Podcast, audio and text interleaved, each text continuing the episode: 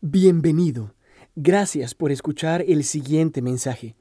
Si desea más información o escuchar otra prédica, visite nuestra página web www.redilelpoblado.org.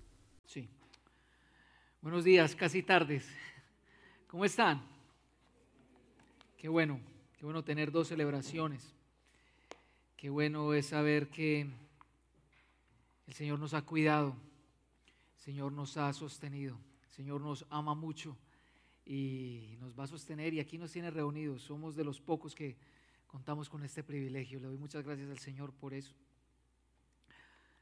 La semana pasada retomamos la serie de predicaciones Caminando con Jesús, una serie de predicaciones en el Evangelio de Lucas. Oiga, increíble, casi seis meses predicando Lucas y nos vamos todo el año y si Dios nos sigue dirigiendo hasta el año entrante. Tremendo, ¿verdad?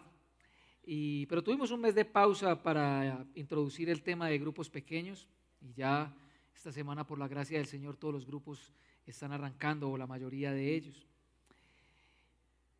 Pastor Raúl nos compartió la semana pasada una predicación muy compleja que contaba acerca de la duda que tenía Juan el Bautista. Estaba lleno de dudas, decía, ¿será que este a quien he predicado, será que el Mesías que he predicado, si es este Jesús de Nazaret de quien oigo hablar estas cosas? ¿Será que sí ha valido la pena hasta dejarme encerrar por esto?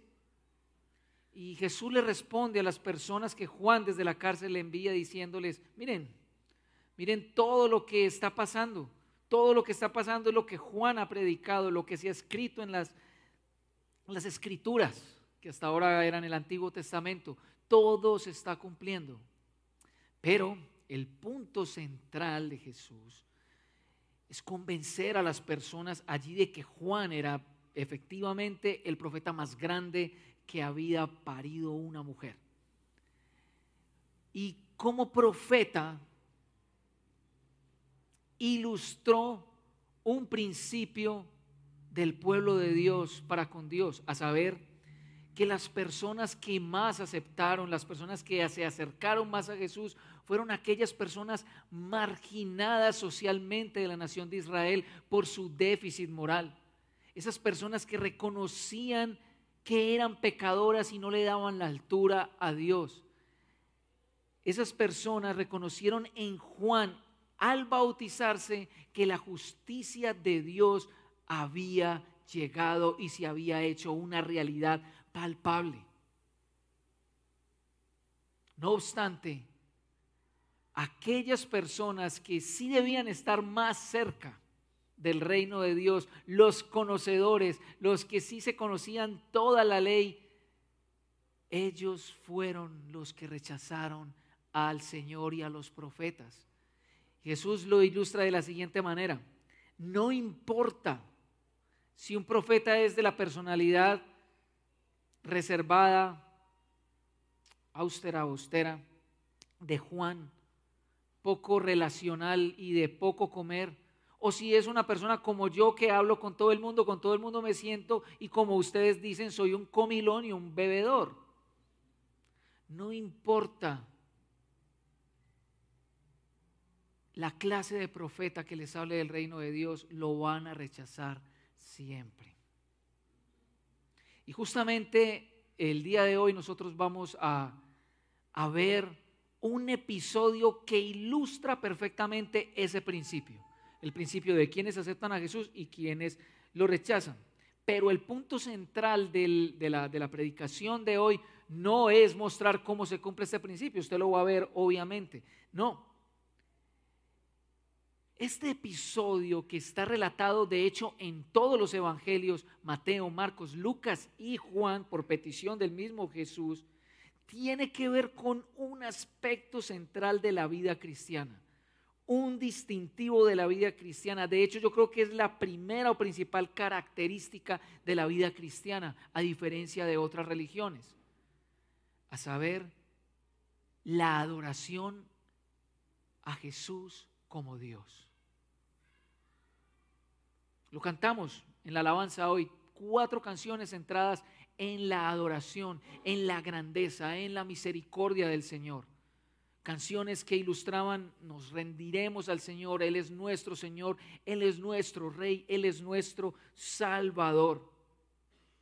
Y dicho sea de paso, para quienes nos consideramos creyentes en el Señor, llevamos algún tiempo caminando con Jesús, o para los que con toda honestidad dirían, yo no me considero una persona cristiana, Jesús en este episodio, relatado por Lucas, nos expondrá la misma médula del Evangelio.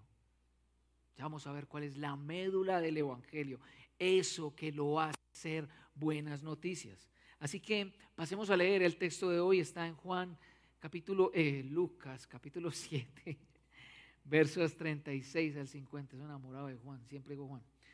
Dice, Lucas capítulo 7, versos 36 al 50.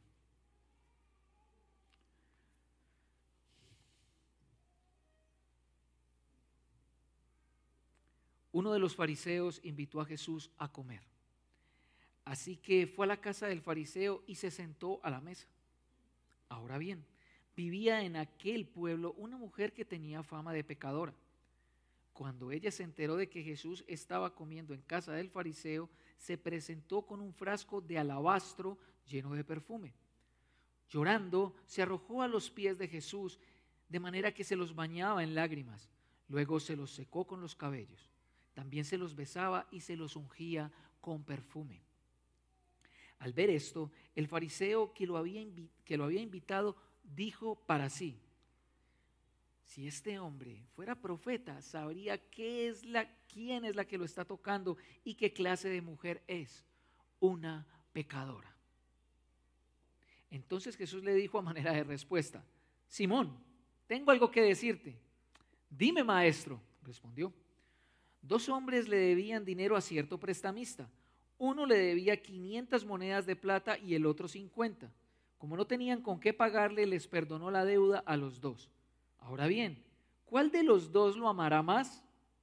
Mm, supongo que aquel a quien más le perdonó, contestó Simón. Has juzgado bien, le dijo Jesús. Luego se volvió hacia la mujer y le dijo a Simón, ¿ves a esta mujer? Cuando entré en tu casa no me diste agua para los pies, pero a ella me ha bañado los pies en lágrimas y me los ha secado con los cabellos. Tú no me besaste, pero ella desde que entré no ha dejado de besarme los pies. Tú no me ungiste la cabeza con aceite, pero ella me ungió los pies con perfume.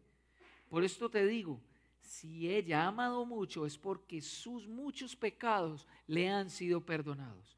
Pero a quien poco se le perdona, poco ama. Entonces le dijo Jesús a ella, tus pecados quedan perdonados. Los otros invitados comenzaron a decir entre sí, ¿quién es este que hasta perdona pecados? Tu fe te ha salvado, le dijo Jesús a la mujer, vete en paz. Vemos entonces a Jesús ilustrándole a Simón a través de una parábola y confrontándolo con los mismos hechos que acaban de suceder, que una persona o toda persona a la cual Dios le ha perdonado sus pecados, reaccionará amándole y adorándole. Y que la cantidad de ese amor se incrementará en la medida que la persona es consciente de cuánto se le ha perdonado. Y, y yo quiero que usted piense en estas dos palabras como una ecuación amor más perdón. Eh, perdón, perdón más amor. ¿Ok? Perdón más amor. Piense en esas palabras. Hay cuatro escenas en este texto. No tengo los mejores títulos para ellas, pero sí lo voy a guiar por esas cuatro escenas. Vamos a reflexionarlas un poco y vamos a extraer de allí principios y algunas aplicaciones pertinentes para nosotros hoy. Observemos cómo se desarrollan entonces estos momentos.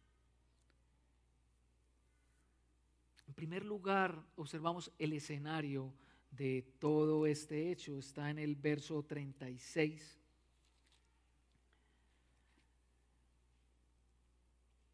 El verso 36 hasta el 38 y es Jesús en casa de un fariseo y una mujer en la casa de Dios. Vemos que un fariseo le pide a Jesús que vaya a su casa a comer, que coman juntos. Y, se sabe que en esta cultura comer en la casa de alguien es señal de amistad, de intimidad. Es seguro que el fariseo reconoce en Jesús a un maestro, de hecho lo llama maestro, y como buena costumbre los fariseos solían acompañar, eh, invitar a sus casas a los maestros itinerantes y compartir allí. De hecho, lo hacían solamente entre ellos, no lo hacían con nadie más.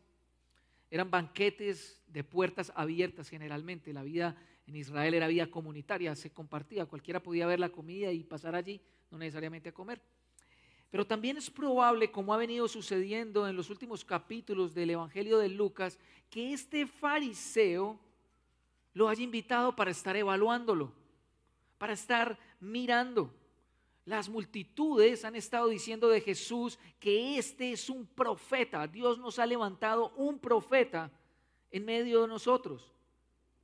Así que él quiere cerciorarse, bueno, vamos a ver qué clase de profeta es, porque desde que se acabó el periodo del último profeta, hasta ahora no han surgido más. Pero no vamos a centrarnos en estos aspectos. Lo interesante aquí es que Jesús accede a la petición del fariseo. Jesús acepta su invitación. Jesús no tiene reparos en ir y compartir con él a pesar de que han sido los mismos fariseos sus principales opositores. El ofrecimiento de la amistad de Jesús es para todos. El ofrecimiento de la amistad de Jesús es para todos, amigos y extraños. Pero allí irrumpe una mujer, una mujer que vemos aquí tiene una reputación, que no es desconocida para nadie en el pueblo. El pueblo probablemente sea Betania, como lo afirman los evangelios de Marcos, Mateo y Juan. Y no conocemos su pecado, porque ninguno de los cuatro evangelios nos dice cuál es el pecado. Algunos estudiosos han sugerido que es un pecado de índole sexual, probablemente una mujer adúltera, prostituta o promiscua. Pero no, lo extraen simplemente de algunos comportamientos y de lo que está pasando allí.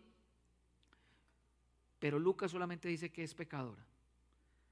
Lucas da a conocer que ella es precisamente alguien que no es el mejor ejemplo moral para nadie. Y ella también lo sabe. Ella ha aprendido a convivir con esa verdad. Sabía que su vida era una vergüenza y que era culpable ante Dios por su pecado. Pero además, ella sabe que Jesús recibe pecadores y se sienta con ellos. Ella sabe que Jesús es el médico que vino a curar el único mal que ningún otro doctor o cirujano puede curar. Y al enterarse de que Jesús está allí, ella va. Y tiene algo en sus manos, algo que según lo descrito en los demás evangelios es de gran valor. Es un frasco de alabastro, o sea, el, material es alabastro y el contenido es un perfume de nardo puro que cuesta mucho, pero mucho dinero. De hecho, en los otros evangelios se relata cómo Jesús es cuestionado por permitir que se despilfarre todo ese perfume en lugar de dárselo a los pobres. Ella se postra detrás de Jesús. Para entender un poquito esta escena, Jesús no está sentado, Jesús está reclinado. Las mesas estaban en el centro y había como una gran colchoneta así en mesa redonda alrededor y ellos se reclinaban como así, ¿verdad? Y cogían sus comidas y tal. Y ella se acerca detrás de él y de sus pies, así es que está. Y está detrás de él, lo cual parece ser una señal de, de indignidad yo no soy capaz de mirarlo siquiera a los ojos. Y se postra ante sus pies una señal pura de adoración y reverencia. Y llora, solamente llora, no tiene palabras, sus lágrimas lo dicen todo y estas caen a los pies de Jesús y entonces como no tiene una toalla, entonces utiliza sus cabellos para secarlos y no los puede secar y derrama ese costoso perfume a sus pies.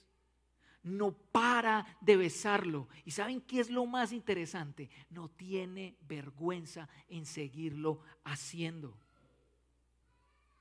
es un acto completamente extravagante, ridículo.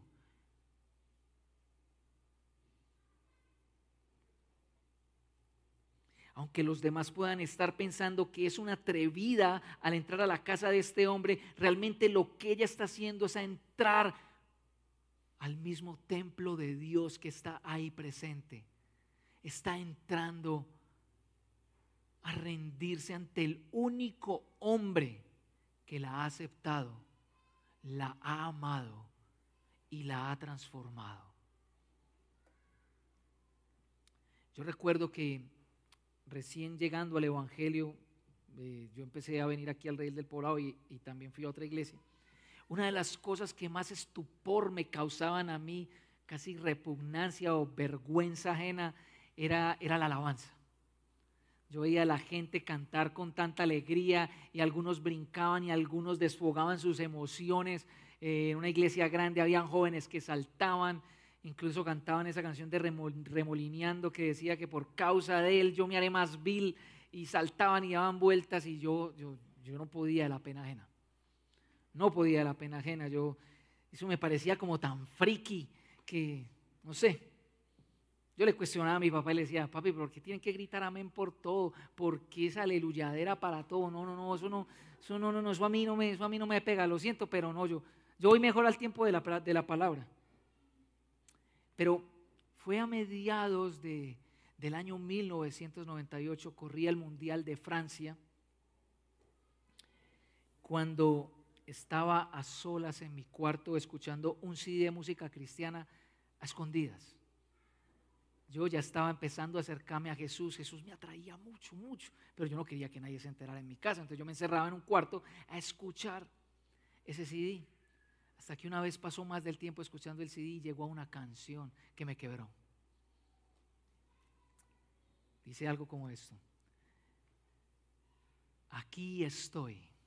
Canta Jaime Morrell. Te entrego todo lo que soy.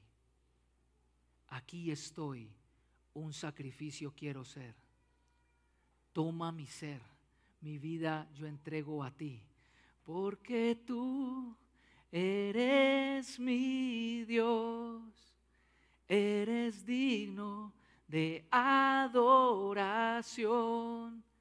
una ofrenda de amor seré para ti. Yo me quebré, yo no pude más. Y le dije al Señor, recibe a este negrito que quiere conquistar el mundo con una guitarra.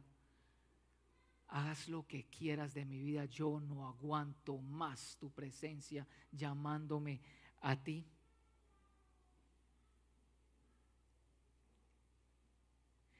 Y ese canto propició el momento para entregarle mi vida a Cristo y de ahí en adelante yo ya sería uno de tantos que engrosarían las listas de fanáticos evangélicos de Jesús.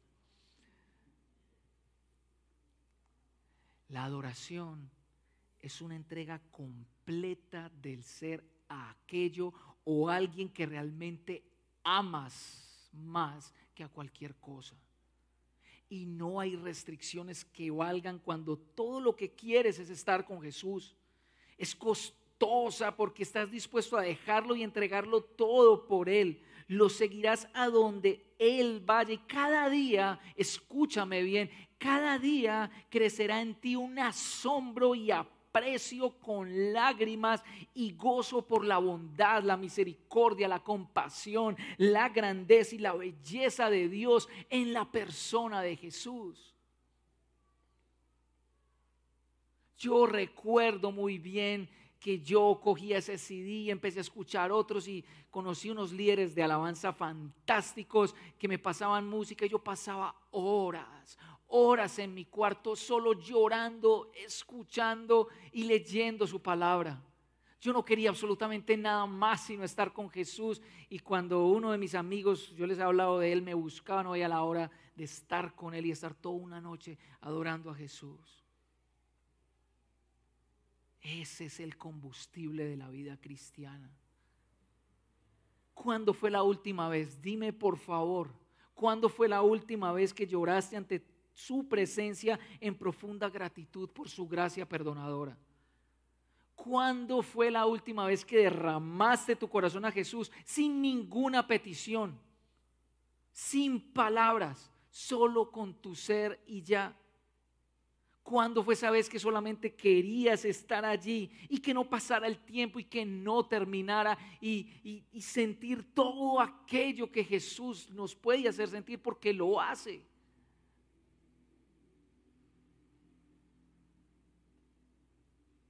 Eso es lo que nos nutre realmente a nosotros. Pero pensemos también en nuestra comunidad. Pensemos en el redil del poblado, ubicado en la calle 12A número 30101 de Las Lomas, en este lugar donde estamos sentados predicando y escuchando. ¿Qué dice un visitante ¿Qué dice un vecino de nuestra adoración comunitaria? ¿Podría decir un vecino que es una adoración viva? ¿Que es una adoración sin restricciones? ¿Que es una adoración que muestra a personas maravilladas por la presencia y persona de Jesús? ¿Es de una alegría auténtica, muy diferente a la algarabía? es de palmas, es de postración, es de lágrimas, es de gratitud, es costosa. Nos ve felices dando.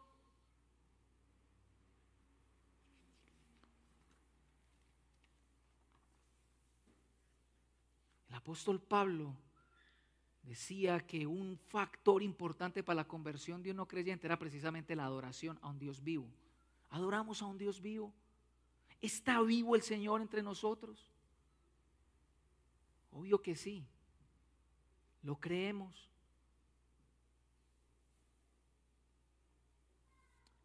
Llegamos así a la segunda escena. Jesús es cuestionado. Entonces el fariseo es una persona que tiene esa actitud o cualidad de examinar minuciosamente lo que hacen las demás personas y mirar si cumplen o no con los códigos morales escritos por los rabinos judíos. Y en el caso de Jesús en particular, este fariseo está deduciendo para sí o está pensando en sí mismo, es bien hipócrita. Le está ofreciendo la cena a Jesús y está pensando diferente de él. Si es cierto que este hombre es un profeta, entonces él sabría que que esta mujer, al ser una pecadora, la misma ley dice que al tocarlo lo va a hacer inmundo o impuro ritualmente. Si este hombre fuera profeta, estaría a metros de ella. La rechazaría de la misma manera en que yo la rechazo. Pero Jesús, que conoce cada pensamiento, no es la primera vez que vemos a Jesús descubriendo los pensamientos de los fariseos. De hecho, en un episodio similar, Lucas capítulo 5, sucede lo mismo. Jesús sabe que están pensando, aún no está nuestra palabra en la boca cuando he aquí ya, Él la sabe toda. Y Jesús sí tiene algo que decirle. Con una parábola lo le va a responder personalmente y sin hipocresía a ese pensamiento del fariseo lo llama por nombre, de hecho, le dice, Simón, tengo algo que decirte. Marcos y Mateo señalan que a este Simón le llamaban el leproso, posiblemente alguien a quien Jesús sanó. No voy a especular más, pero se pueden pensar unas cosas maravillosas a partir de ahí. Y Jesús le cuenta una parábola. Aquí en la nueva versión internacional se puede caer en la trampa de pensar que la, que la parábola es acerca de dos personas que deben, pero la parábola no es acerca de dos personas que deben, sino de un prestamista que tiene dos deudores. Muy diferente, ¿verdad? está centrado plenamente en el prestamista. Y esas dos personas le deben una cantidad de dinero. Uno le debe 500 denarios y otro le debe 50 denarios. Un denario era un salario mínimo diario en ese tiempo. Así que tenemos una persona que le debe casi dos años de salarios de mínimos diarios a ese prestamista y otro que solamente le debe cerca de dos meses. Sin embargo, aunque uno le deba poco, otro le deba mucho, ninguno de los dos tiene con qué pagarle. Ninguno de los dos tiene con qué pagarle. No sé cuánto, no se trata de cuánto deben o han abonado, no tienen con qué. Y sabemos, también en la cultura del cercano Medio Oriente, que una deuda que no se pagaba podía traer consecuencias muy graves. Yo le voy a mencionar menos tres. Una, lo podían meter preso. Dos, podían quitarle a su familia y venderla como esclavos. Tres, podían ejecutarle la familia y dejarlo a él preso como esclavo. Una persona con una deuda no paga estaba en serios problemas. No obstante, este prestamista perdona, dicen las versiones más literales, de una manera generosa o llena de gracia. Es decir, que este prestamista asume la pérdida de su propio bolsillo y las posibles consecuencias que esto pueda traer sobre su negocio y reputación. Piensa en eso. Un dinero importante para un prestamista. Pero él asume eso. No decide cobrarlo más.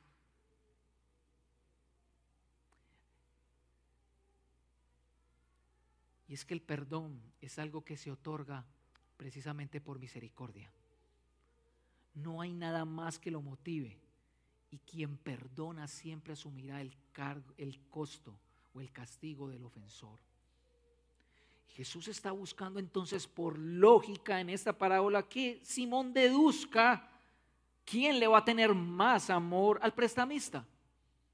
La respuesta no tiene pierde. Usted ve que no tiene pierde. ¿Quién le amará más? Y Simón trata de salirse por, por la tangente y decir, pues yo supongo, aunque suponga, ya Simón está acorralado.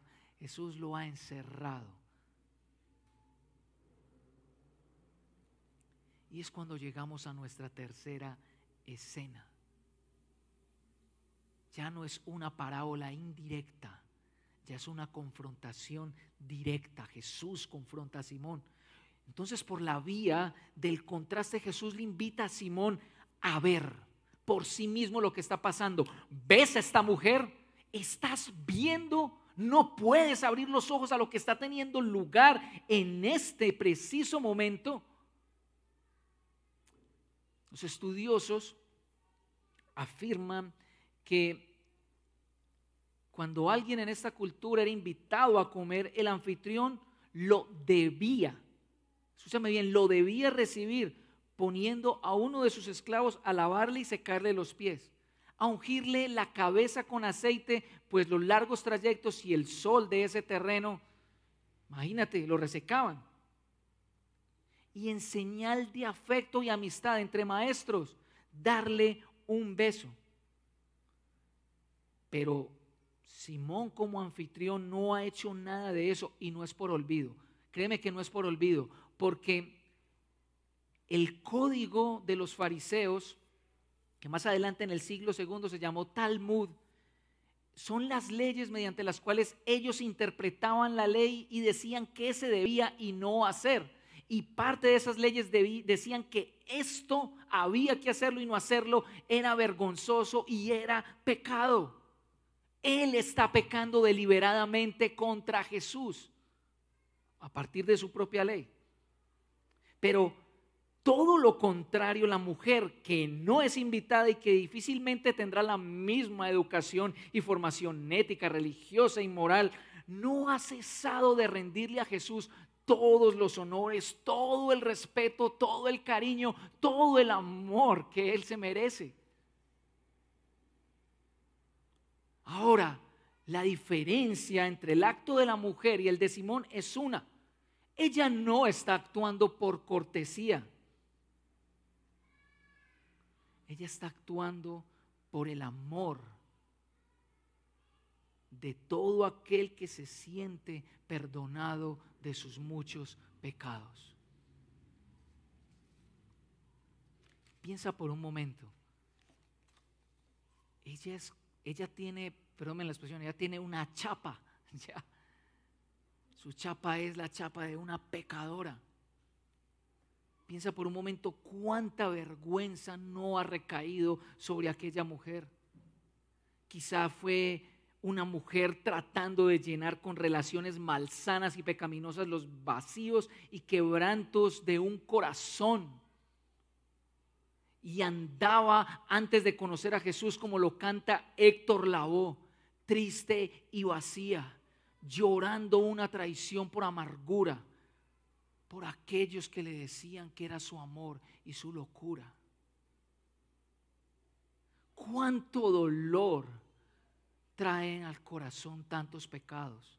¿No le parece a usted?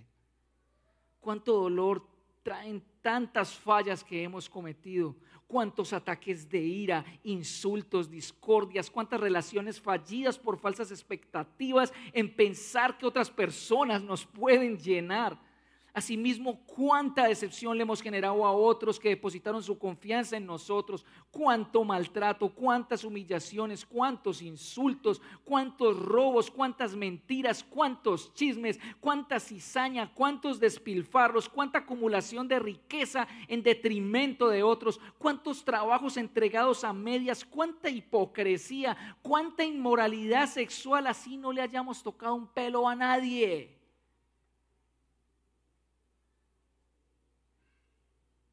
Realmente, si uno se pusiera a hacer un balance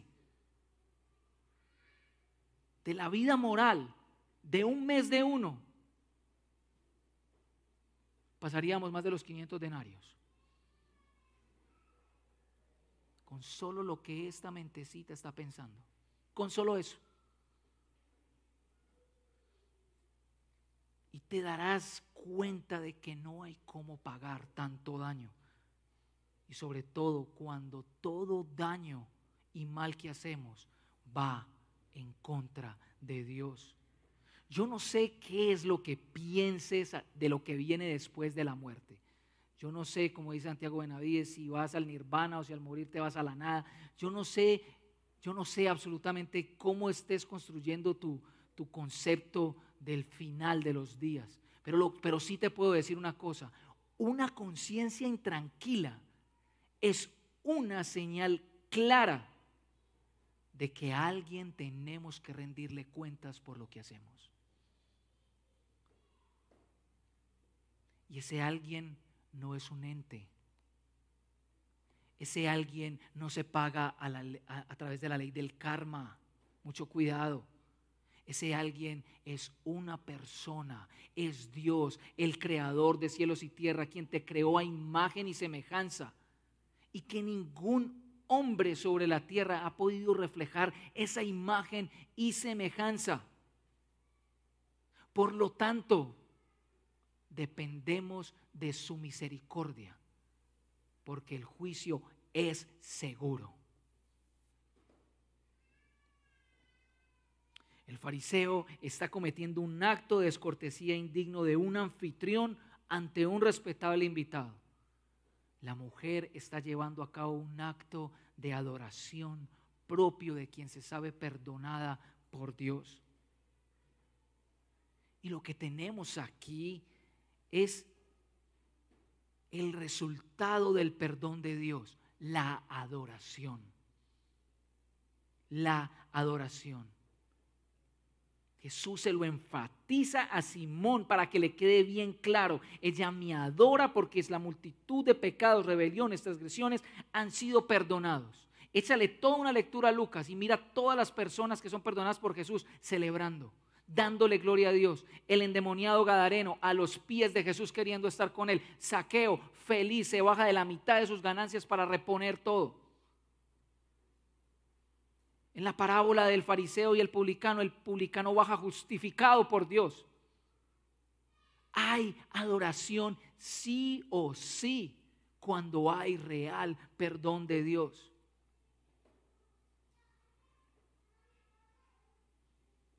Y a ella Él también se lo afirma para que no se lo olvide. Tus pecados te han sido perdonados una vez y para siempre. Nota el perfecto. Han sido perdonados. Esto ya fue hecho. No se hable más.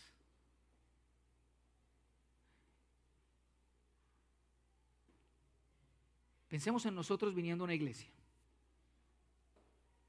Nosotros venimos a una iglesia a cantar, a leer la escritura, a orar, arrepentirnos, a servir, porque creemos que si hacemos eso, entonces estamos bien con Dios, entonces lograremos el perdón y el favor de Dios. No, Señor, eso se llama penitencia. Y apelaría únicamente al esfuerzo humano, no a la gracia del Señor. Lo que nosotros hacemos en una congregación lo hacemos porque reconocemos que en medio de nuestra incapacidad moral Dios nos perdonó a través de la obra de Jesús. No hay otra manera. Por favor, arrepiéntete de esa actitud de trueque de que por buenas cositas que haces, Dios entonces va a saldar tus cuentas y vas a empatar, porque no es así.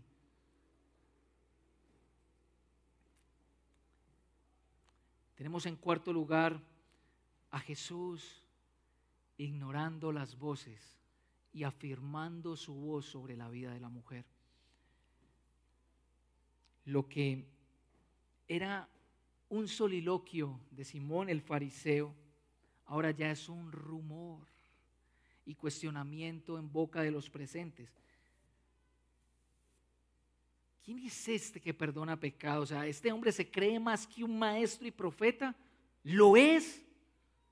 Solo Dios es el único que puede perdonar pecados y lo hace a través de un ritual dirigido por un sumo sacerdote. ¿Con qué autoridad lo está haciendo? Y sin ninguna, sin, sin ninguna duda estos cuestionamientos y rumores pueden estar creando en la mujer dudas, confusión, la pueden hacer patinar en realmente si está haciendo lo correcto o no. Pero, Biblia de las Américas, versículo 50, pero Jesús dijo a la mujer, tu fe te ha salvado, vete en paz. Jesús los ignora, calla las voces, se centra en ella y le dice, ya tú eres mía. Tienes parte en mi reino, eres parte de mi familia. Yo sé que muchos aquí son cuestionados por gente alrededor.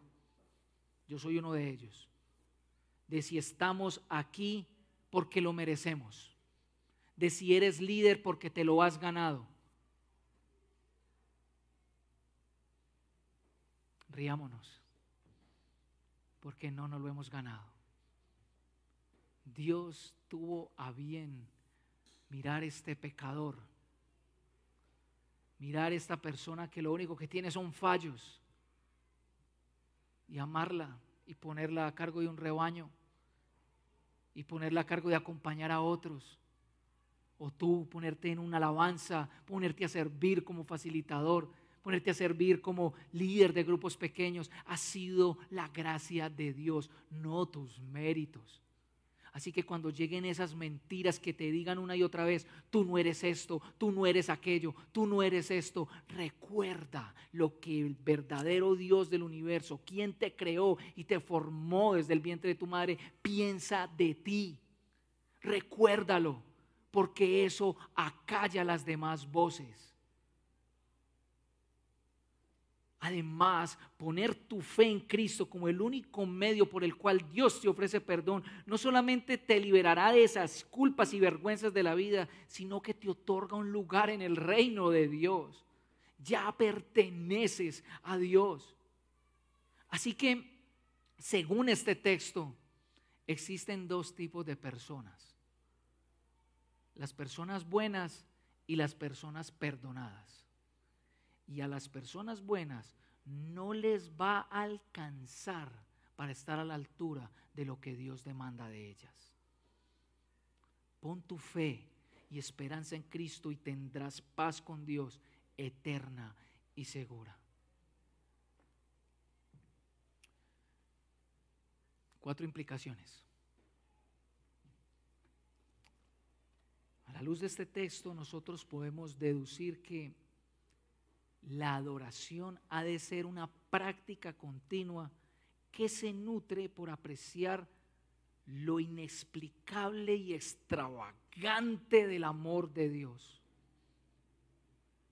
Así se nutre la adoración, por medio de apreciar la grandeza de lo que hizo Cristo y quién es Él. Pero hay riesgos, hay riesgos si se deja de practicar la adoración. La dureza del corazón es una. El moralismo farisaico es otra. Si no alimentas tu adoración, entonces vas a creer que estás aquí porque eres mejor que otros y te vas a comparar y vas a darle gracias al Señor como lo hacía aquel fariseo porque tú no pecas como la otra persona, porque te escogió a ti y no a otro. Porque realmente tú sí la botas del estadio y el otro no. Mucho cuidado con eso.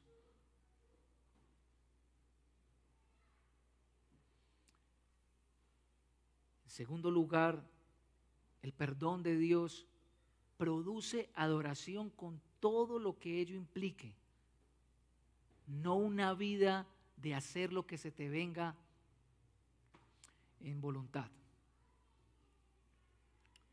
Esta chica es María amiga de Jesús, hermana de Marta y Lázaro. Y en esta chica se evidencia que su acto de adoración trascendió no solamente de ese momento, sino a ser una discípula. Vemos más adelante en Lucas que ella está a los pies de Jesús mientras su hermana está ocupada. Ella escoge la buena parte, ella decide que estar con Jesús es y será su estilo de vida ella también hace parte de las chicas que aquí siguiendo en capítulo 8 están patrocinando el ministerio de Jesús. Ella será la primera misionera en decir, el Señor ha resucitado. A ella se le ha dado perdón, no para que haga ni juegue con la gracia de Dios y pensar, ah, el Señor, puedo hacer cualquier cosa porque Dios me perdona. Mucho cuidado, mucho cuidado porque no estarás apreciando el perdón del Señor si piensas así.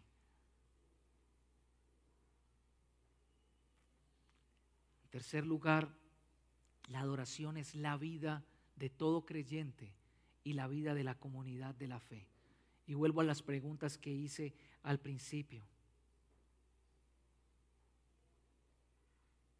¿Cuándo fue la última vez que te recordaste el Evangelio? ¿Cuándo fue la última vez que pensaste en todo lo que Dios te ha perdonado? En toda su bondad, en todas las veces que has recibido lo que no mereces. ¿Cuándo fue esa última vez, hermano? Si tu vida crece en esta práctica, se va a evidenciar aquí. Mucho cuidado equipo de alabanza.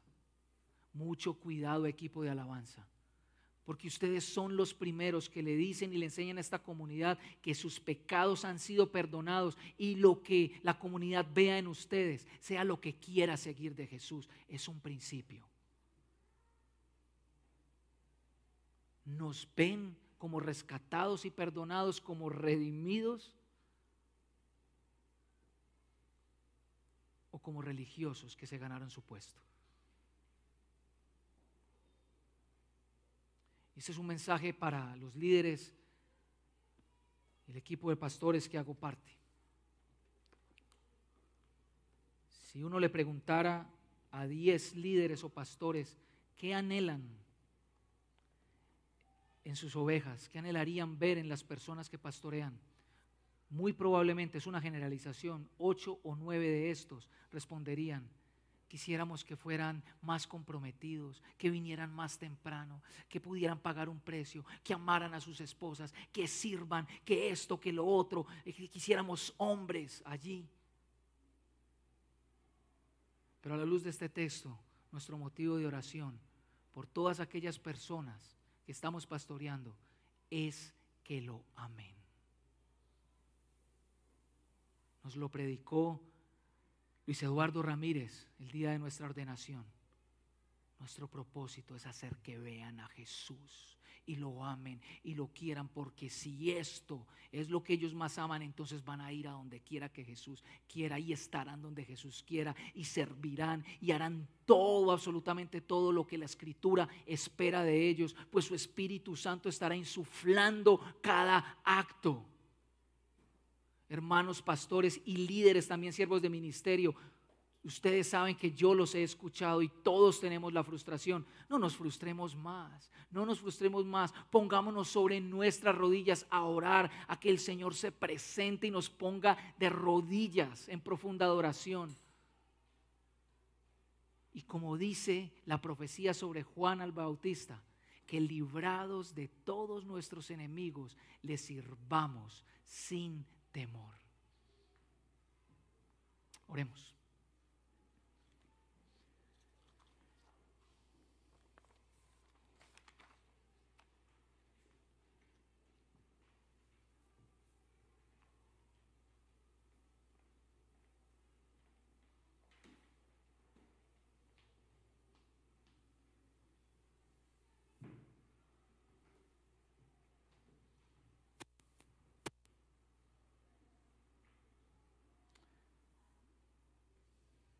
Señor, yo no sé cuánto tiempo ha pasado en las vidas de mis hermanos. Y aún creo que mi vida también te debe en ese sentido. En que nos detenemos a la mitad del camino a recordar tu misericordia. Tu palabra dice que tu misericordia es mejor que la vida. Tu palabra dice que como son más altos los cielos de la tierra, así es tu misericordia. La frase del Antiguo Testamento que, que a veces juzgamos como castigador, como de Dios, como de Dios arbitrario y juez. La frase que se repite todo el tiempo allí es que tu gran amor perdura para siempre. Nosotros hoy queremos agradecerte porque tu amor ha sido derramado para nosotros. No lo merecíamos. Aunque probablemente no éramos los más malos que pudiéramos llegar a ser, no nos alcanzaba la menuda de nuestras obras morales para pagarte. Y tú nos perdonaste.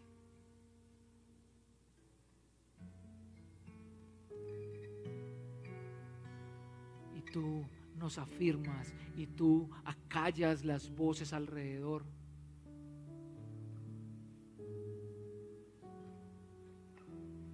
Y nos dices, sus pecados han sido perdonados, su fe los ha salvado. Aleluya. Digno seas, Cordero de Dios, porque todo se trata de ti.